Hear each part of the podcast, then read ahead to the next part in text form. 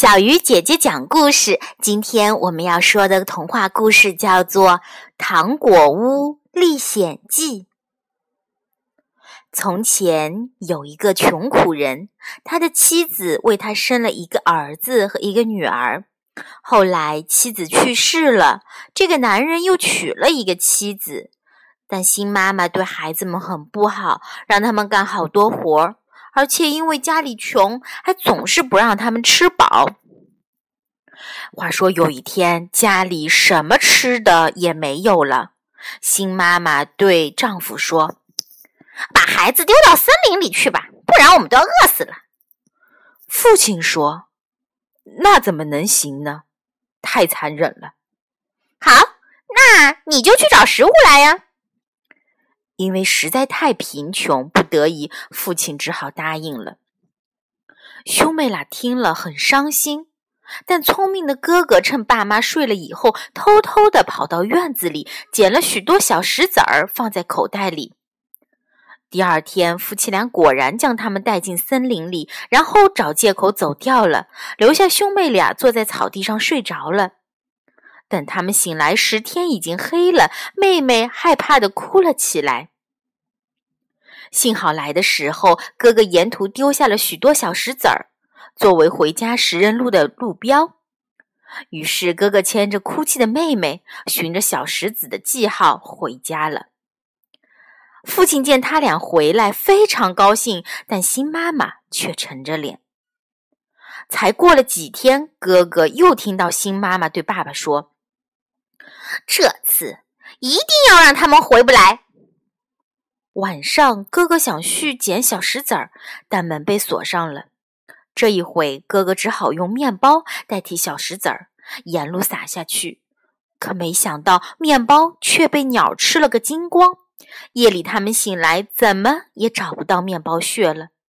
两人饿着肚子在森林里徘徊，妹妹禁不住又哭了起来。妹妹，不要哭，等天亮了，哥哥再带你回家。夜更深了，兄妹俩累得不知不觉又睡着了。第二天，兄妹俩一醒来就努力寻找出路。他们走了好久，终于见到了一个糖果做成的屋子。他们实在太饿了，忍不住飞奔过去，拆下房子，忘情地吃了起来。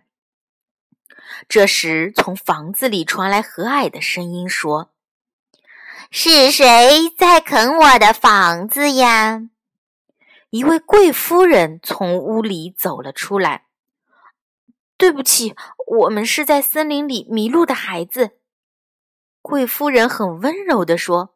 “哦，可怜的孩子，进来吃吧，屋子里还有许多好吃的东西。”吃饱后，贵夫人就让他们俩睡在又漂亮又舒适的床上。兄妹俩非常开心，不一会儿便睡着了。可其实，这位贵夫人是一个吃人的魔女变成的。她看到哥哥比较胖，就决定先吃了他。于是，她把哥哥关进了一个大箱子里。魔女每天都命令妹妹把好吃的端给哥哥。好让他养胖一些，还命令他做各种工作，稍一休息就骂个不停。魔女每天都会来看哥哥，并摸摸他的手指头，看看有没有胖些。但哥哥很聪明，每次都伸出吃过的鸡骨头给他摸。后来魔女等不及了，就对妹妹说：“我不等了。”你现在就去生火，我今天就要把你哥哥煮了吃！快快快！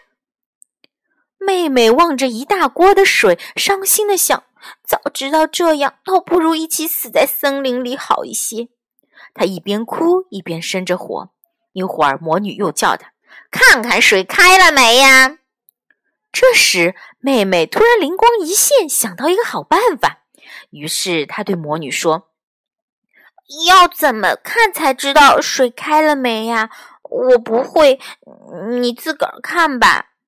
什么？一个女孩子竟然连开水这回事儿都不知道？